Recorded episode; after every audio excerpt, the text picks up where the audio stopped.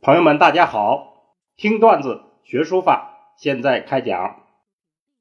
上次我们讲的是初造书契，这次的标题叫“书者如也”，还是选自东汉许慎的《说文解字序》。书者如也，翻译成现代文就是写什么就要像什么。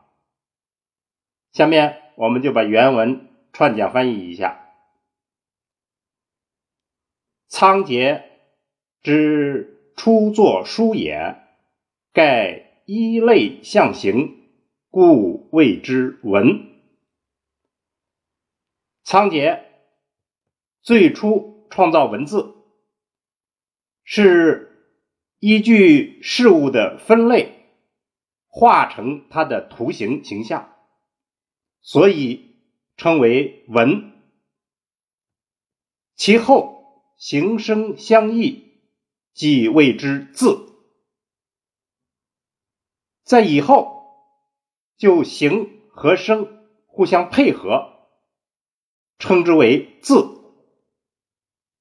文者，物象之本，文是物象的本源。字者。言滋如而尽多也。字是滋生，使其更多产生而已。著于竹帛，谓之书。书者如也。把文字写在竹简。和丝帛上就称为书，书书写就要像其所书写的事物一样。为了大家整体有一个印象，我们再把原文念一遍：仓颉之初作书也，盖一类象形，故谓之文。其后形声相异，即谓之字。文者，物象之本；字者，言滋如而尽多也。著于竹帛，谓之书。书者，如也。好，下面我们把这一段文字做一个解读。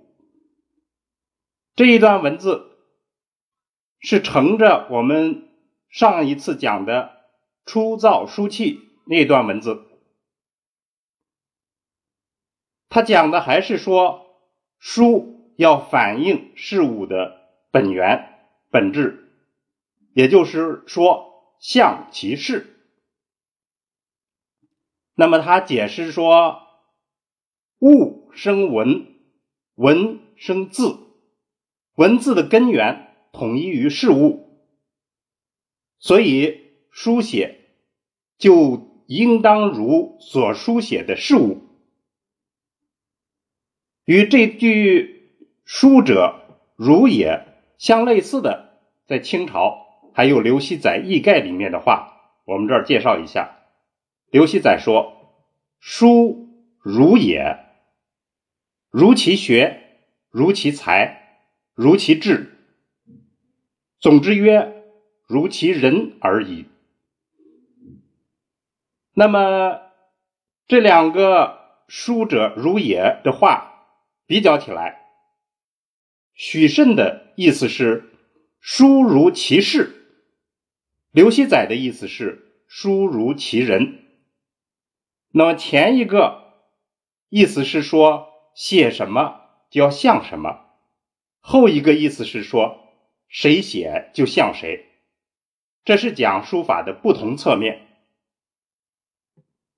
今天我们的段子得出一个结论，就是不论是文还是字，不论是文字今后如何发展变化，其本源都是所反映的事物。不论是写在竹简上、丝帛上，还是像现在流行的宣纸上，书法都应该像其所书写的事物那样。好，这就是我们今天讲的段子。听段子学书法，我们下次见。